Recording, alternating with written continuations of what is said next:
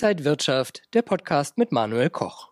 Der norwegische Staatsfonds hat 2023 einen Rekordgewinn erzielt.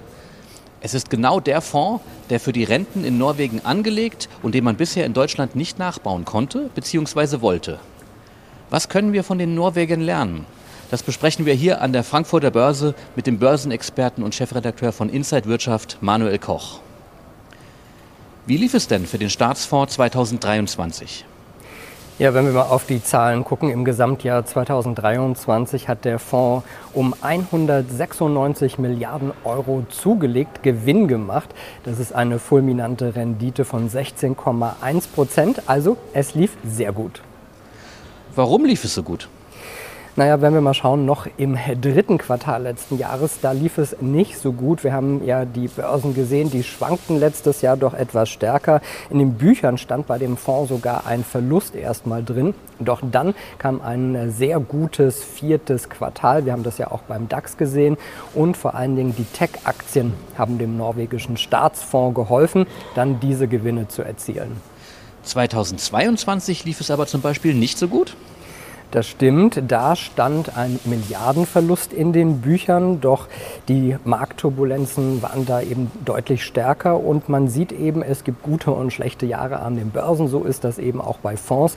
Ganz wichtig ist dann praktisch der Mittelwert in den Jahren und wenn man darauf guckt, dann ist der Fonds sehr ordentlich im Plus. Der Fonds will in Zukunft seine Strategie ja noch erweitern. Genau, man möchte in börsennotierte Unternehmen investieren, ungefähr so drei bis fünf Prozent des Fondsvermögens in Private Equity Fonds geben. Dafür muss aber noch das norwegische Parlament zustimmen und das wird wahrscheinlich in diesem Jahr stattfinden.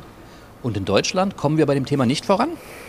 Ja, äh, das ist praktisch eine Wunde. Äh, die Aktienrente, die jetzt am Ende das äh, Generationenkapital genannt wurde, sollte ja eigentlich in diesem Jahr kommen. Auch eine deutlich abgespecktere Version der Rente des Staatsfonds äh, aus Norwegen.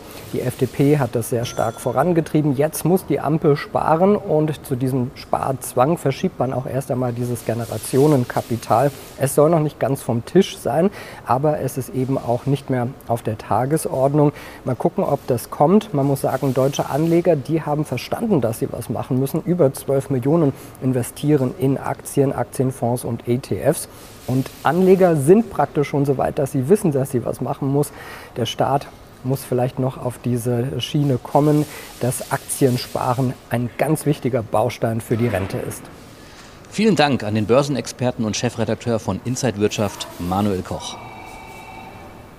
Und wenn euch diese Sendung gefallen hat, dann abonniert gerne den Podcast von Inside Wirtschaft und gebt uns ein Like.